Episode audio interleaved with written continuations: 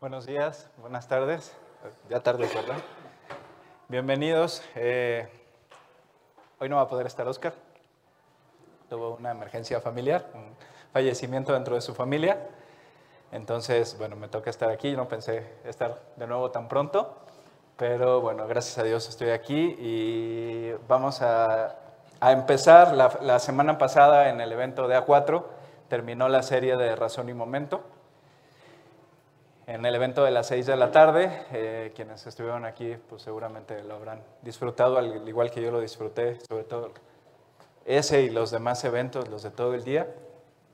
Este fue, fue un día de mucha alegría, de mucha edificación y de mucho aliento. De ver a mucha gente en lo personal. Eh, les comparto que Natán García, que, quien estuvo a las 12 del día, eh, hijo de Alfredo García, el pastor de Toluca, es uno de los primeros amigos que yo tuve en Cristo. Cuando, cuando yo me convertí, él me hablaba con cierta frecuencia, él vive en Toluca y yo siempre estaba en Santa Fe, me hablaba con cierta frecuencia para vernos, para tomar un café. Entonces, eh, yo le agradezco mucho a Dios por la vida de Natán porque, porque desde, desde hace mucho tiempo lo conozco y, y siempre, siempre me ha brindado su amistad. Y antes de empezar, quisiera preguntar si hay alguien que esté aquí por primera vez, si me lo puede indicar levantando su mano. Bienvenidos bienvenidos. ¿Alguien más? Bueno, eh, vamos a empezar con esta serie que se llama Jesús, como lo dice aquí. Eh, esto, ustedes saben que no, que no estamos acostumbrados y que nunca lo hacemos a utilizar ningún tipo de, de simbolismo. Esto no lo es, es simplemente madera con foquitos que dicen la palabra Jesús. Y pues bueno, eh, queda muy bien como, como adorno del escenario para, y muy ad hoc con, la serie. Vamos a hablar estos cuatro domingos de Jesús. Y pues bueno, si, cuando me decían, oye, pues sabes que hay que hablar de Jesús, y digo, pues, pues está fácil, toda la Biblia habla de Jesús, entonces eh, creo que extraer el tema no, no debe de ser nada complicado. Y pues bueno, los invito a que me ayuden a, a orar para que Dios bendiga esta reunión. Señor, gracias por esta tarde, gracias porque podemos estar aquí un domingo más estudiando tu palabra. Te queremos pedir por, por Oscar, Señor, para que tú lo guardes en donde, en donde esté y lo traigas con bien de regreso a la Ciudad de México. Gracias por su vida y gracias por lo que tú has logrado en este lugar a través del corazón de Oscar. Te queremos pedir que tú dispongas nuestros corazones, Señor, para escuchar lo que esta mañana tú has preparado para nosotros. Disponlos, danos la sabiduría para entender tu mensaje y el amor, Señor. Gracias en el nombre de Jesús. Amén. Y pues bueno, como la serie lo dice, vamos a, vamos a hablar de Jesús, pero vamos a remontarnos un poco más atrás en la historia, y pues ya saben que a mí me gusta bastante la historia. Eh, eh, unos 760 años antes del nacimiento de Jesús, antes de que empezara el año cero de nuestra era, nació en, en, Israel, bueno, en la tierra de Judá, el profeta Isaías. Este profeta, eh, en el Nuevo Testamento hay cuatro evangelios. Está el evangelio de Mateo, el de Marcos, el de Lucas y el de eh, Juan. Y son, los cuatro evangelios son cuatro cámaras de diferentes ángulos contando la misma historia, que es la, los prácticamente los tres años del ministerio activo de Jesús. Algunos se remontan a años antes, como el, como el caso del Evangelio de Lucas, y extienden más el relato sobre la vida de Jesús. Pero básicamente son cuatro cámaras que cuentan la misma historia de una forma o de un contexto un tanto diferente. ¿Y por qué son cuatro? Pues no son coincidencia que sean cuatro, cuatro evangelios. Cada uno de los evangelios tiene un propósito muy claro que es mostrar a Jesús de diferente forma, de acuerdo a las, cinco formas a las cuatro formas del carácter de Dios.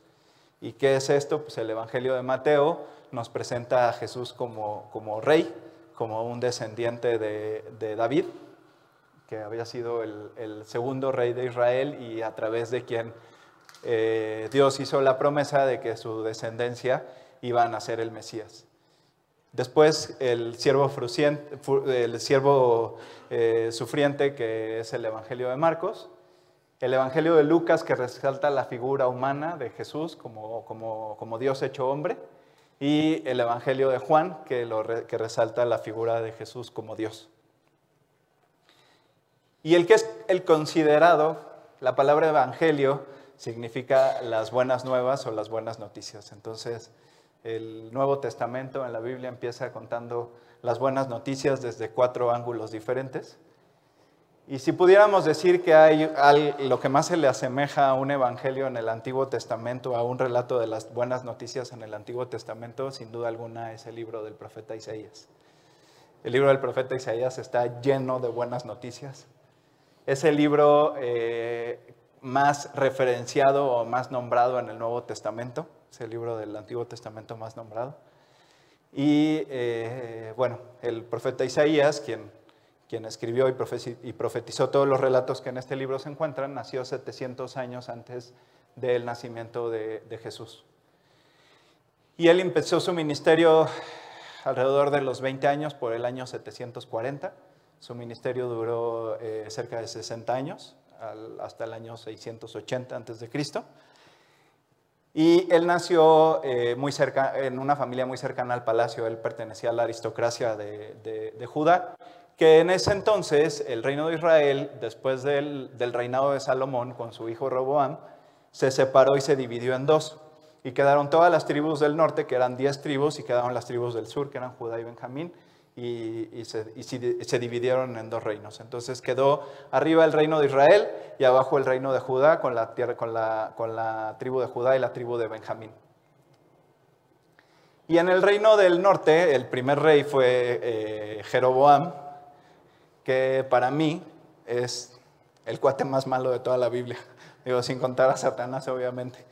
Porque pues él sí se lució haciendo, haciendo lo malo.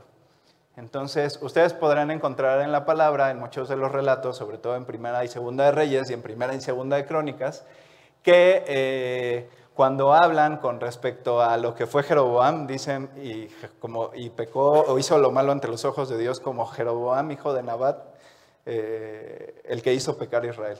O sea, el mal comportamiento de los reyes subsecuentes, tanto de Judá como de, como de Israel, era comparado con cómo se había portado Jeroboam, el primer rey de Israel.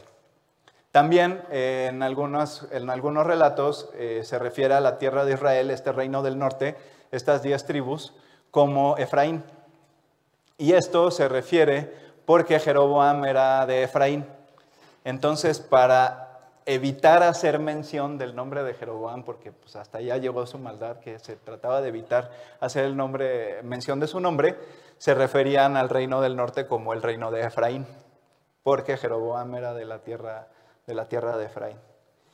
Y en, este, al momento en el, que, en el que nace el profeta Isaías, por su cuenta, el profeta Amos, que fue contemporáneo de, de Isaías estaba en el reino del norte exhortándoles a que corrigieran sus caminos, a que pues ya tenían el agua hasta el cuello y que pues si no corregían sus caminos, entonces en muy poco tiempo serían destruidos. Y pues muy cercano al inicio del, del, ministerio del profeta Isaías, eh, había un rey en Israel que se llamaba Acaz. Y este rey pues eh, como les comentaba, en, el, relato de, primera de, segunda de Crónicas, en el capítulo 28 y en segunda de Reyes, en el capítulo 16, menciona que el rey Acaz eh, hizo lo malo ante los ojos de Jehová y cayó en todos los pecados de que hizo el pueblo de Israel, incitados por Jeroboam, el que hizo pecar a Israel. Entonces, pues estaba portando bastante mal el, rey Acaz, era, era incrédulo y estaba en un problemón. Los dos reyes que, de los reinos que tenía pegados, que eran los reinos del norte, que eran el reino de Israel y el reino de Siria, se habían, habían hecho una, alianza para atacar a Israel. Ya Acaz y, perdón, para atacar a Judá. Ya Acaz y Peca, que era el rey del norte, el rey de Israel, y Resín era el rey de, de Siria, ya Acaz y Peca ya habían tenido un enfrentamiento no en Jerusalén, afuera de Jerusalén, pero en ese enfrentamiento Judá había salido perdedor y, el reino del norte había matado alrededor de 120 mil personas. O sea, había sido una, una derrota con D mayúscula. Entonces, pues le avisan que, el, que esos dos reyes se acaban de hacer una alianza y que, van a, y que vienen en contra de Jerusalén. Y el profeta Isaías va con el rey Acaz, como les digo, el profeta Isaías pues no solo es uno de los más grandes profetas que ha tenido la historia, sino que también era un profeta muy cercano al palacio, muy cercano al reino, era parte de la, de la, aristocracia, y llega con el rey Acaz, y en el capítulo 7, si quieren abrir sus Biblias en el capítulo 7 de Isaías, le dice al rey Acaz que no se preocupe, que estos dos cuates no son más que dos tizones que ya nada más están echando un mito. Si ustedes si han hecho alguna vez, se han ido de campamento y han hecho una fogata, pues cuando ya el carboncito o la, o la leñita está ya apagándose, que ya nada más le sale un poquito de humo, pues en ese estado estaban los dos, los dos reyes de, de, tanto de Siria como del reinado del norte. Estaban a punto de ser destruidos y, y entonces el profeta Isaías le dice a Acaz, mira, no te preocupes, eh, estos cuates sí efectivamente vienen para acá, pero no van a lograr entrar a Jerusalén. Y además, pues ya se han portado demasiado mal como para seguirlos aguantando. Entonces los asirios van a destruir ambos, reinos, tanto el de Siria como el de el norte de Israel, el reino de Efraín. Y entonces, eh, pues Acaz dice, pues órale, eh, qué bueno, pero pues como era muy incrédulo y se quiso asegurar de que todo esto saliera bien, también por su cuenta hizo sus planes, saqueó la casa de Dios, le mandó una lana al rey de Asiria y, quiso como eh, que quedara todo arreglado y que quedara todo el seguro de, que nada iba a pasar. Y el rey de Asiria, que pues ya era un en el papel un este, aliado del rey, de, del rey Acaz, destruye eh, Siria. Esta Siria es la misma Siria que escuchamos hoy en día, eh, que están peleando todo el tiempo allá en Damasco, en Alepo y en todas estas ciudades, es el mismo lugar. Y entonces eh, el rey Acaz se le ocurre ir a, ir a visitar al rey asirio, a Damasco, y llega a Damasco y ahí se encuentra con un altar y entonces dice, ah, pues qué bonito altar, yo quiero uno así para, para, para ponerlo en Jerusalén. Y le pide al sacerdote Urias que copie el modelo de ese altar y que le haga uno igualito. Y llega a la casa de Dios, quita el altar de bronce, que era el altar original que había hecho el rey Salomón y que estaba ordenado por, por el diseño estaba ordenado por Dios, y pone el altar que vio en, Damasco, el que le, que fabricaron. Incluso, bueno, no sé si se acuerdan, hace unos meses hablamos aquí sobre el rey Ezequías, que el rey Ezequías fue el otro, la otra cara de la moneda por completo a su papá, que era el rey Acaz. Lo que se piensa es que muy probablemente Acaz convirtió el altar de bronce en un reloj.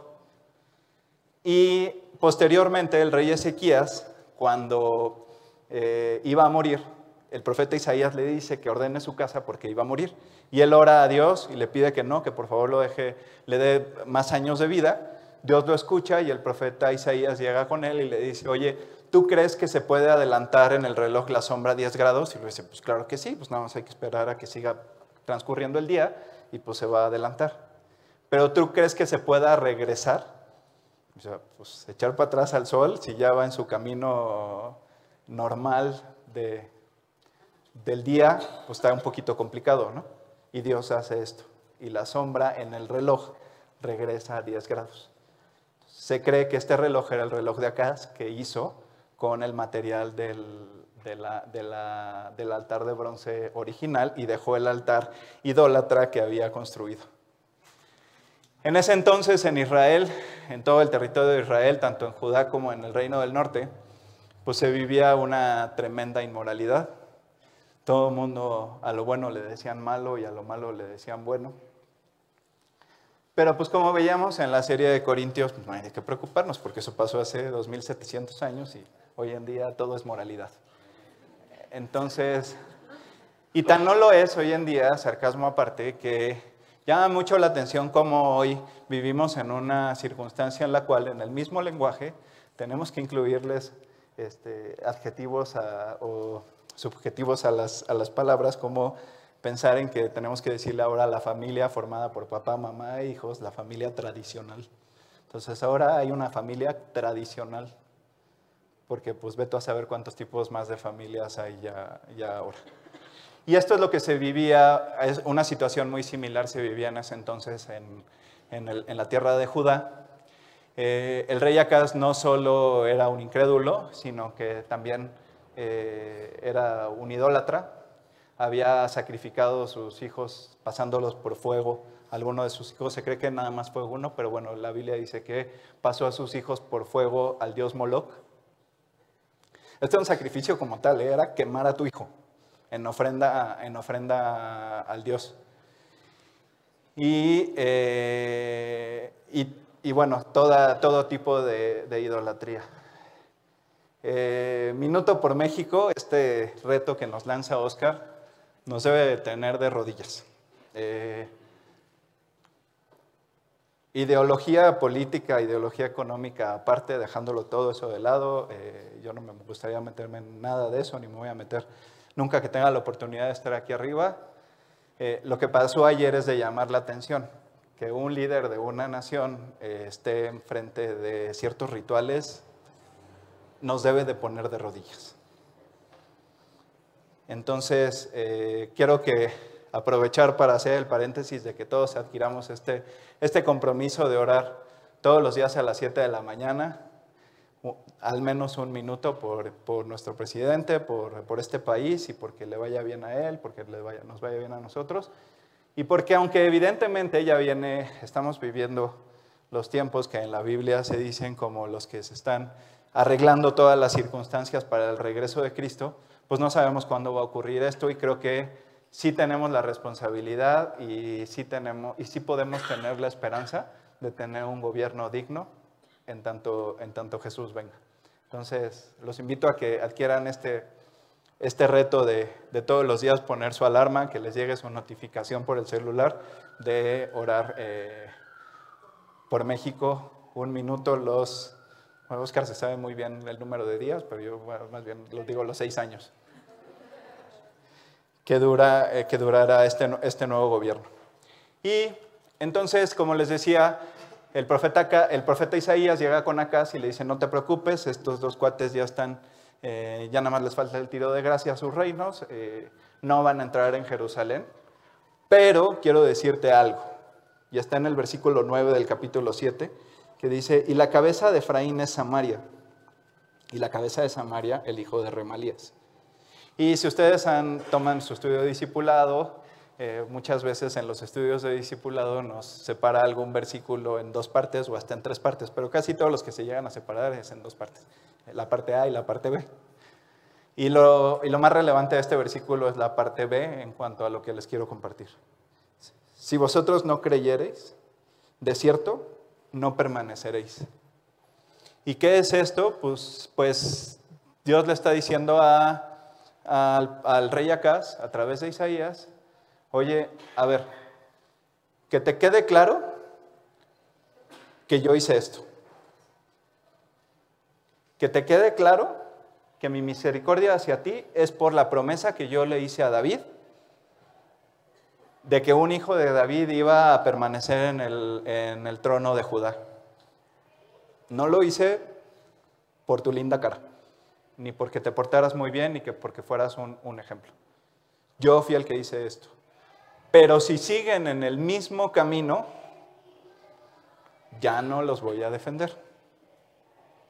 Y eso es exactamente lo que dice el versículo cuando dice, si vosotros no creyereis, de cierto, no permaneceréis. Y entonces empieza un, un mensaje de las profecías más claras, más directas acerca del nacimiento de Jesús que le dice el profeta Isaías al, rey Acaz. Y le dice, a ver Acaz, pídeme una señal. Y le dice a no, no, no voy a pedir una señal, no voy a tentar a Dios. Y esta frase, cuando pasas por la palabra y lees el profeta Isaías, te podrá parecer como que, ah, pues dices, agarró la onda y, dice, y se portó como, como alguien que tiene a Cristo en el corazón. Pues no es así. Eh, la verdad acá contesta esto, no porque fue una persona piadosa, sino porque era un total y completo incrédulo. y decía, yo no, yo no quiero tener nada que ver con Dios. Entonces, a mí no me vengas, no me hables de Dios, yo no quiero ninguna señal de Él, ni nada. El versículo 10 dice, habló también Jehová a Acaz diciendo, pide para ti señal de Jehová tu Dios, demandándola ya sea de abajo en lo profundo o de arriba en lo alto. Y respondió Acaz, no pediré y no tentaré a Jehová. Dijo entonces Isaías, oíd ahora casa de David, os es poco ser el ser molestos a los hombres, sino que también lo seáis a mi Dios. Entonces aquí confirma lo que les estoy diciendo de la actitud del rey Acaz. Posiblemente si su actitud hubiera sido diferente, pues Isaías no hubiera contestado con, con esa evidente molestia hacia la reacción del, del, rey Acaz cuando le, cuando le dijo que pidiera una señal. Bueno, aunque tú no quieras, yo te voy a decir cuál es la señal. Esto ocurrió 735 años del, nacimiento de, Jesús, más o menos. Por tanto, el Señor mismo nos dará una señal. He aquí la Virgen concebirá y dará a luz un hijo y llamará su nombre Emanuel. Emanuel significa Dios con nosotros. Y el vocablo utilizado aquí para la palabra virgen es muy interesante porque tanto en el griego como en el hebreo había diferentes vocablos para, para la que sería la misma palabra en nuestro idioma, que es virgen. Y el vocablo utilizado es alma, que es como alma, pero con H al final. Y este vocablo quiere decir que la, que la persona, o sea, esta virgen, eh, tenía, nunca, había tenido, nunca habría tenido relaciones sexuales con un hombre. O sea, sería totalmente virgen. ¿Y por qué les digo que hay esta diferencia? Porque en los vocablos hay otro vocablo utilizado para, para, para como otro tipo de virginidad que se les asignaba a las viudas o a personas o a mujeres no casadas. Entonces, particularmente en este caso, Dios es muy claro al decir, a ver, Dios, Emanuel, va a nacer en la tierra, concebirá a luz un hijo, que será el hijo de Dios, y que lo concebirá a través de una virgen con estas características, sea una persona que nunca ha tenido, ha tenido relaciones con un hombre. Y así nos transportamos al 735, 740 años después al Evangelio de Lucas, en el capítulo 1, que como les decía al principio de la plática, el Evangelio de Lucas resalta la humanidad de nuestro Señor Jesús lo presenta, presenta en todo momento a Jesús como hombre. ¿Y en qué nos basamos para decir esto y la diferencia con el Evangelio de Mateo? Pues en las líneas genealógicas de ambos padres terrenales de Jesús, tanto José como María. Ya me veo calor.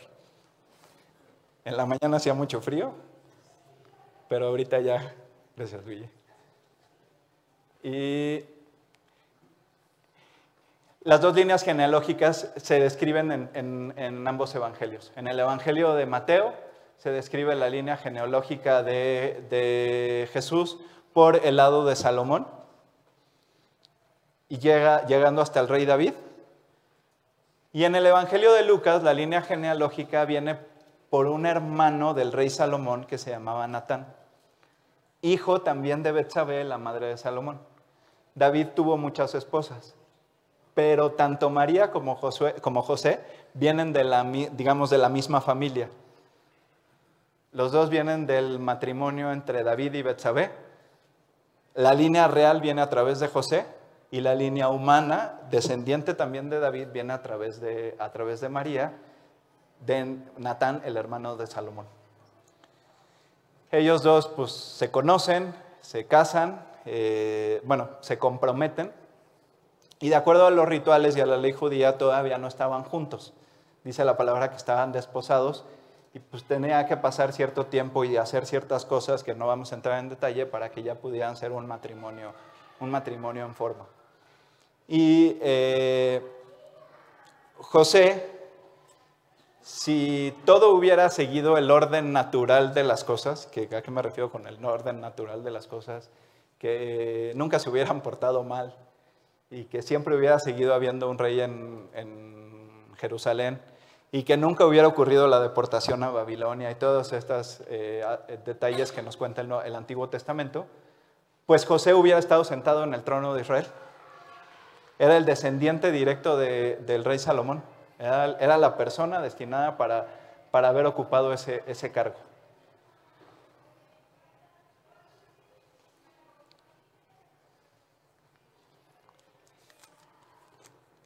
En el capítulo 1, en el versículo 26 del Evangelio de Lucas,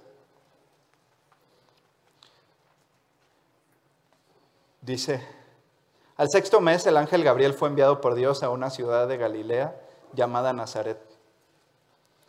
Y aquí hay varios detalles importantes. La ciudad, ellos no estaban viviendo en su ciudad natal. La ciudad natal de José era Belén, que más adelante vamos a ver que, se tuvieron que trasladar a Belén y vivían en una zona muy alejada de Jerusalén, muy dispersa, eh, llena de gente de muchas naciones. Casi nadie de los que estaban ahí eran judíos, había muy pocos judíos. De hecho, ustedes van a encontrar en la palabra que se refiere a, esa zona, al mar de Galilea, como Galilea de la zona de Galilea de los gentiles. Y en esa, y en esa región estaba viviendo, viviendo María cuando eh, al sexto mes, ¿al sexto mes de qué? Al sexto mes del embarazo de eh, su prima, que era Elizabeth, que era la mamá de, Juan el Bautista. Y se aparece el ángel Gabriel, que, previamente se había aparecido a Zacarías, que era el, padre de Juan el Bautista, que fue el último profeta del Antiguo Testamento.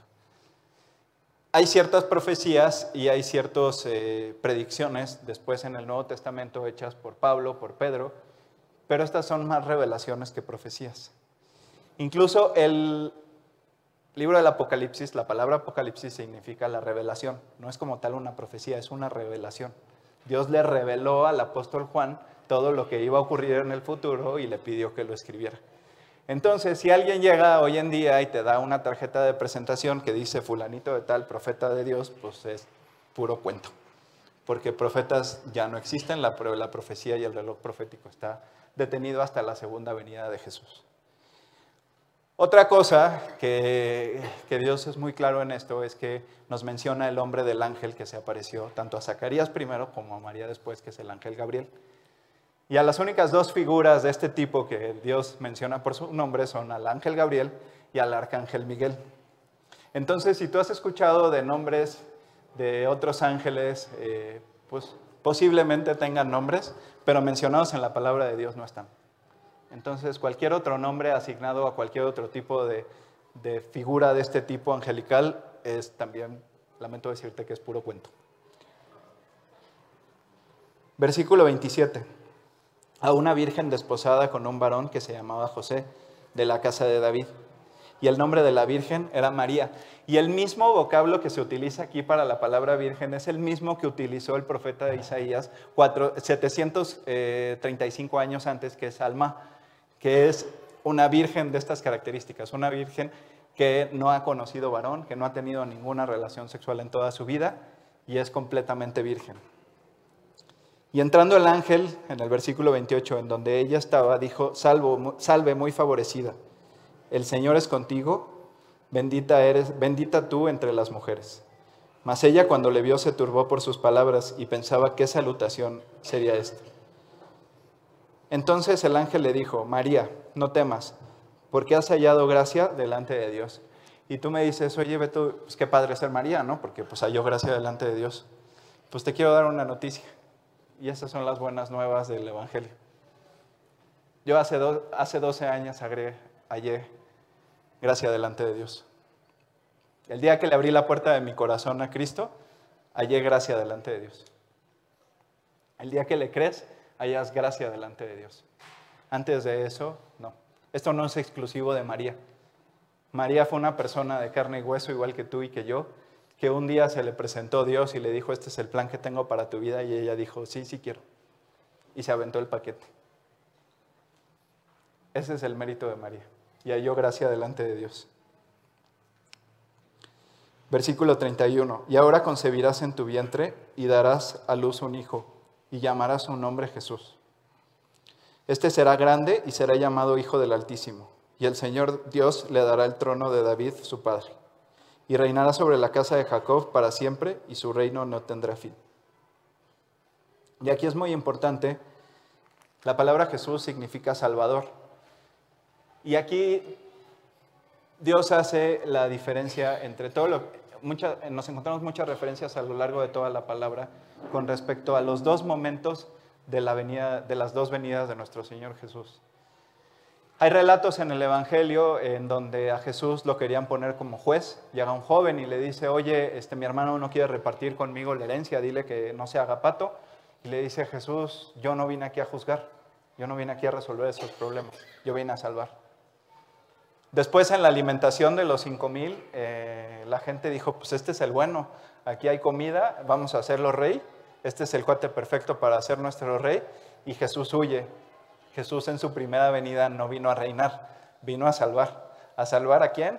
Pues a todo aquel que cree en Él y que le abre la puerta de su corazón. Y en su segunda venida, sí, reinará para siempre y su reino no tendrá fin, y entonces como heredero al trono de la línea eh, genealógica de David, ocupará el lugar que le corresponde como rey de esta tierra. Entonces María dijo al ángel, ¿cómo será esto? Pues no conozco varón. Y esta no es una pregunta como la pregunta de, de Acaz en su momento de incredulidad, ni de soberbia, ni nada.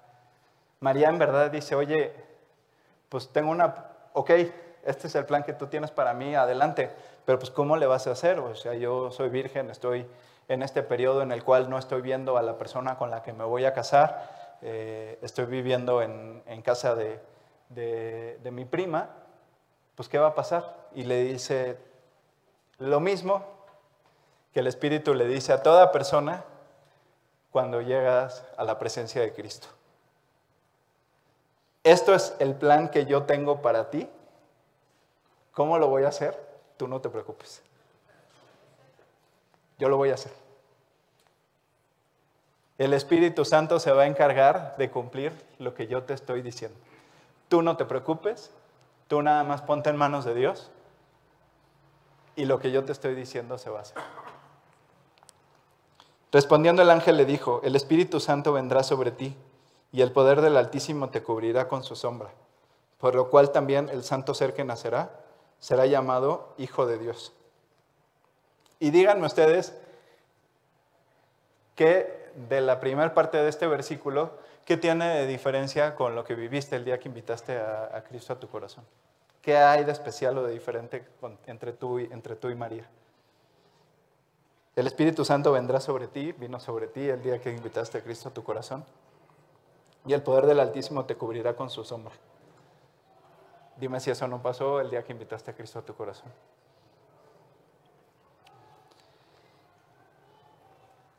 De aquí vamos a trasladarnos al capítulo 2.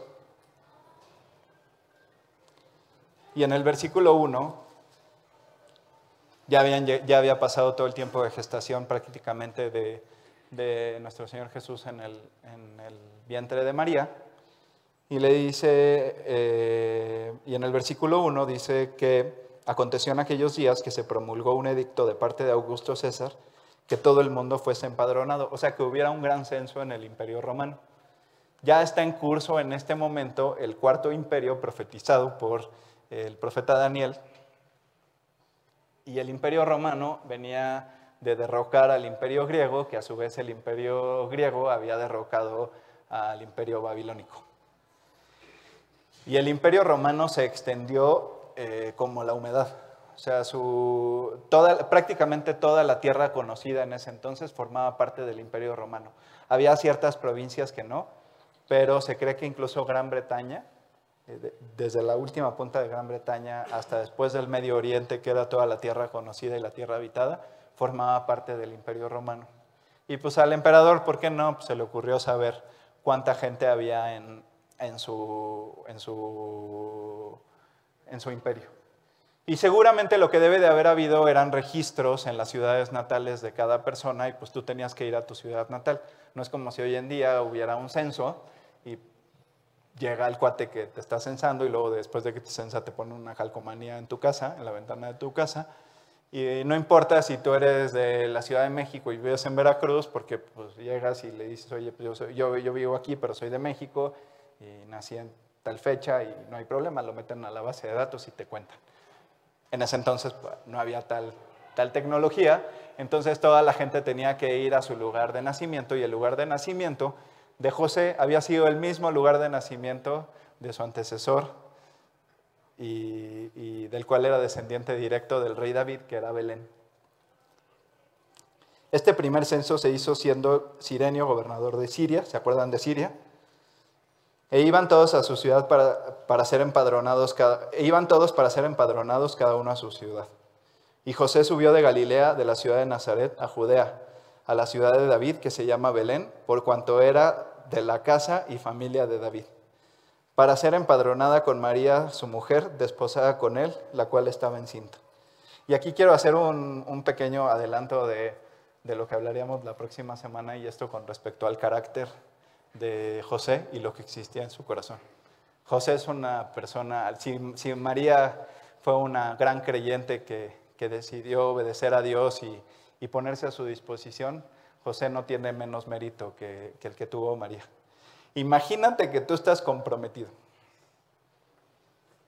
No has tenido, bueno, lo único que has llegado es a manita sudada con tu con tu prometida y llega y te dice que está embarazada. Entonces, bajo la ley de Moisés, María debió de haber sido apedreada. Y José, como lo relata el Evangelio de Marcos, dice que como era justo y no quería infamarla, decidió dejarla de noche. Decidió hacer ver como el que el que había cometido una inmoralidad había sido él para que a María no le pasara nada. Y la verdad es que esto es un ejemplo en todos los sentidos. Creo que, y este es un reto que quienes estamos casados, es el reto del, día a día. Y, tú puedes saber cuánto amor tienes por tu, por tu pareja el día que dejas de pensar en ti mismo. Y fue exactamente lo que hizo José, dejar de pensar. Él no pensó en él mismo. Él, pensó, lo único que pensó es en, cómo sacar de la bronca a María. Y justo la noche que José pensaba en dejarla, se le aparece el ángel y le dice, no, espérate, no te apresures, esto lo hice yo y tú no tengas temor, es el Hijo de Dios, cuida a tu esposa, que nazca el niño y le pones Jesús. Esto, de esto vamos a platicar más a fondo la, la próxima semana. Y aconteció que estando ellos ahí, se cumplieron los días de su alumbramiento. Semana 39, 40, 41, por ahí de, de la gestación del, niño Jesús. Y dio a luz a su hijo primogénito y lo envolvió en pañales y lo acostó en un pesebre porque no había lugar para ellos en el mesón. Y pues así como no había lugar para ellos en el mesón, tampoco nosotros durante mucho tiempo, y al menos yo, no había tenido lugar para Dios en mi vida. Y ahí no fue, no fue, no fue diferente. Lo que has escuchado, que son muy divertidas y, lo que tú quieras de las posadas, la cancioncita, es también puro cuento. O sea, no les abrieron la puerta de par en par para que entraran. No había lugar para ellos, no había lugar para, para, Dios en la vida de, esas personas. Y seguramente también combinado con que había muchos visitantes en ese entonces a, cualquiera de las tierras, eh, el pueblo judío estaba muy disperso en ese entonces, entonces regresaba a su ciudad natal. Y pues yo no creo que Belén eh, haya tenido en ese entonces la infraestructura turística como para, como para recibir a tanta gente.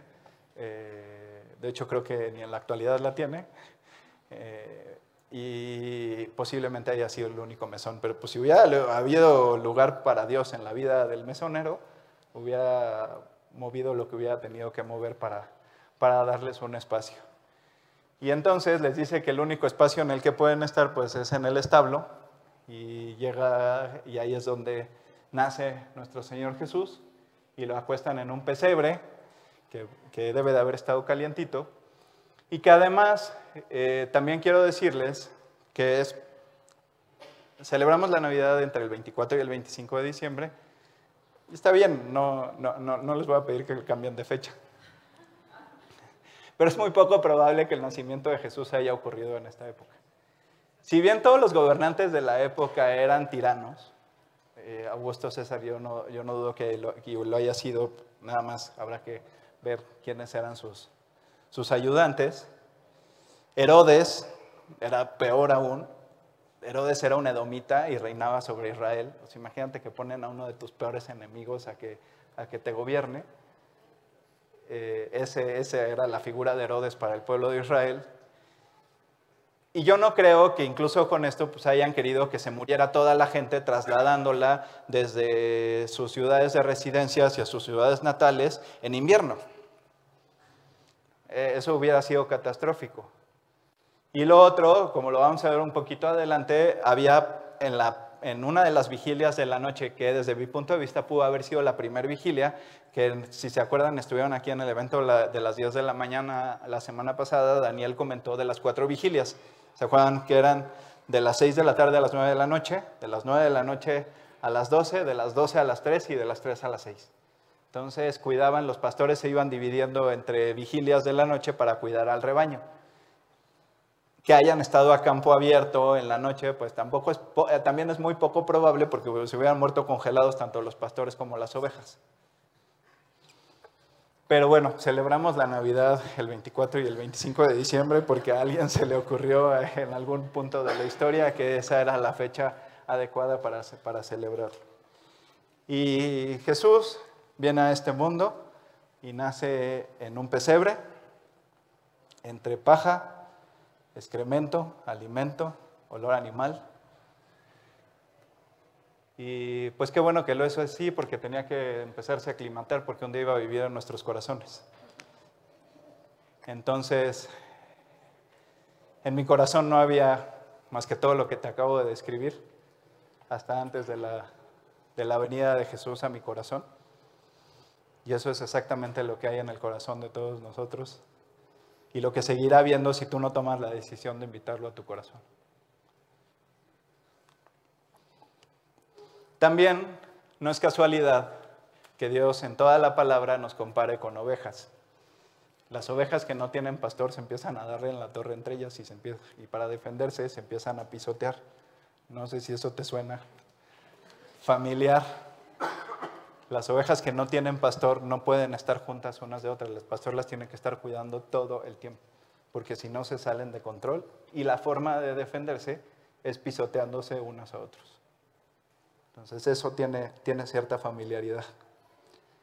Versículo 8. Había pastores en la misma región que velaban y guardaban las vigilias de la noche sobre su rebaño. Y aquí se les presentó un ángel del Señor, y la gloria del Señor los rodeó de resplandor y tuvieron gran temor. Pero el ángel les dijo, no temáis, porque os doy nuevas de gran gozo, que será para todo el pueblo.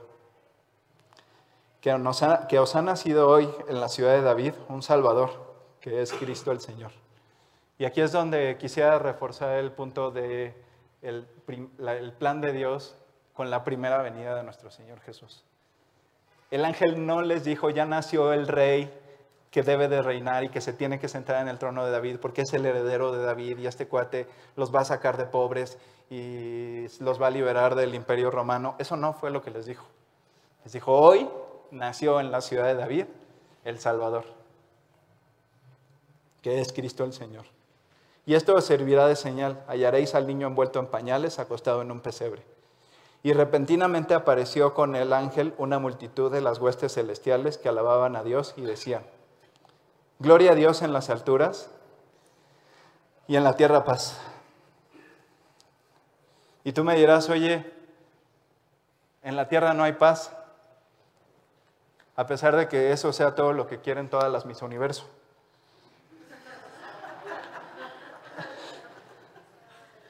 Pues tengo que decirte lo contrario. En la tierra sí hay paz. En mi corazón hay paz. En mi corazón hay paz desde el día que yo le abrí la puerta de mi corazón a Jesús. Que cuando llega a no haber paz, el único responsable de que no haya paz soy yo. Porque tomé las cosas en mi control, porque decidí tomar el volante otra vez yo, porque los afanes de la vida, las prisas, el trabajo, me alejó de la oración o me alejó de la lectura. Es el día que se va la paz, pero la paz en esta tierra sí existe y existe en el corazón de cada creyente que ha decidido invitarle a vivir a su corazón y que ha decidido sobre todo entregarle su vida. Esa es la paz en la tierra que sí existe y que anunció el ángel a los pastores. Y no te quiero desanimar, pero posiblemente toda la vida hayas leído mal la segunda parte del versículo. Pero dice buena voluntad para con los hombres. No dice para los hombres de buena voluntad. Esos no existen. En el mismo Evangelio de Lucas relata eh, la parábola de la oveja perdida de, aquel pastor que tiene 100 ovejas y se le pierde una y va corriendo a buscarla y la rescata y hace todo lo posible por rescatarla, incluso hasta la posibilidad de entregar su vida por rescatarla. Quiero decirte que las otras 99 no existen. La única que existe es la oveja perdida, que es cada uno de nosotros. La paz llegó a mi vida hace poco más de 12 años, en el año 2006, el 17 de julio, y en donde yo estaba en el peor momento de mi vida y, mi mamá, que ya conocía a Cristo, me estuvo hablando durante cuatro días. Y entonces, en el último día, me dijo que si quería orar y le dije que no, que todavía no. Ya el otro día tenían que, tenía que tomar un autobús y la fui a dejar al autobús y casi poniendo un pie arriba del autobús, le dije, no, bueno, sí quiero. Y nada más me volteé a ver con cara de niño, ¿cómo se te ocurre decirme ahorita? Y lo único que pudo hacer es entregarme un folleto como este. Yo llegué a mi casa, lo guardé en un cajón, lo cerré y al otro día las cosas estaban igual o peor. Y gracias a Dios mi necedad pudo más que mi necesidad. Mi, perdón, al revés, mi necesidad pudo más que mi necedad.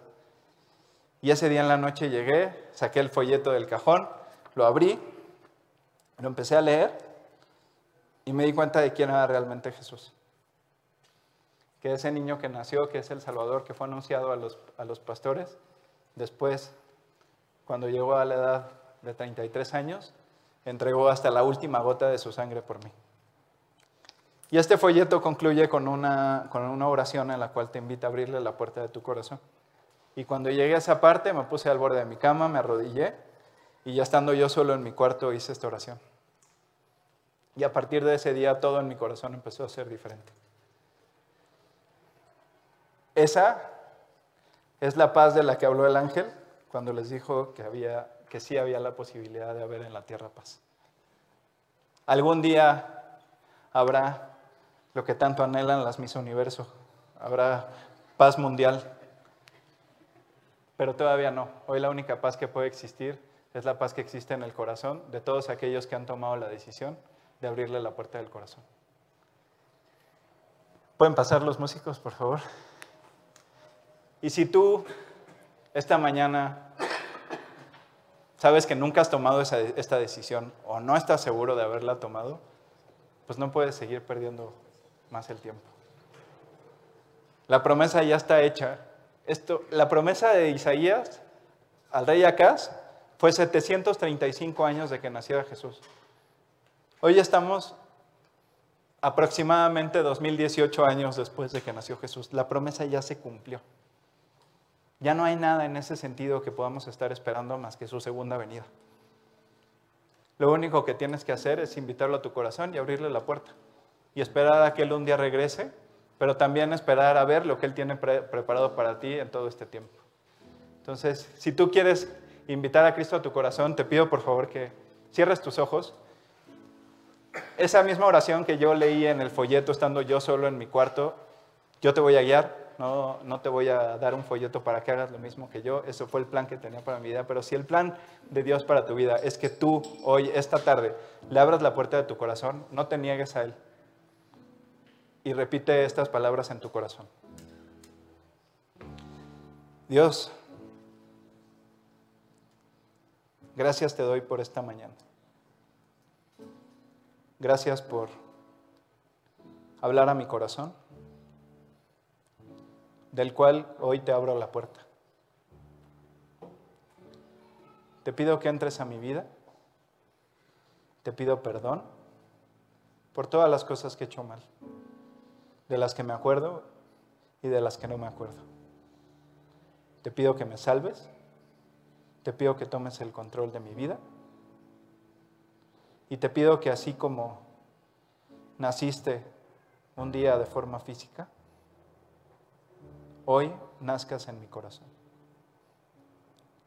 Te doy las gracias por todo esto y te lo pido en el nombre de Jesús. Amén.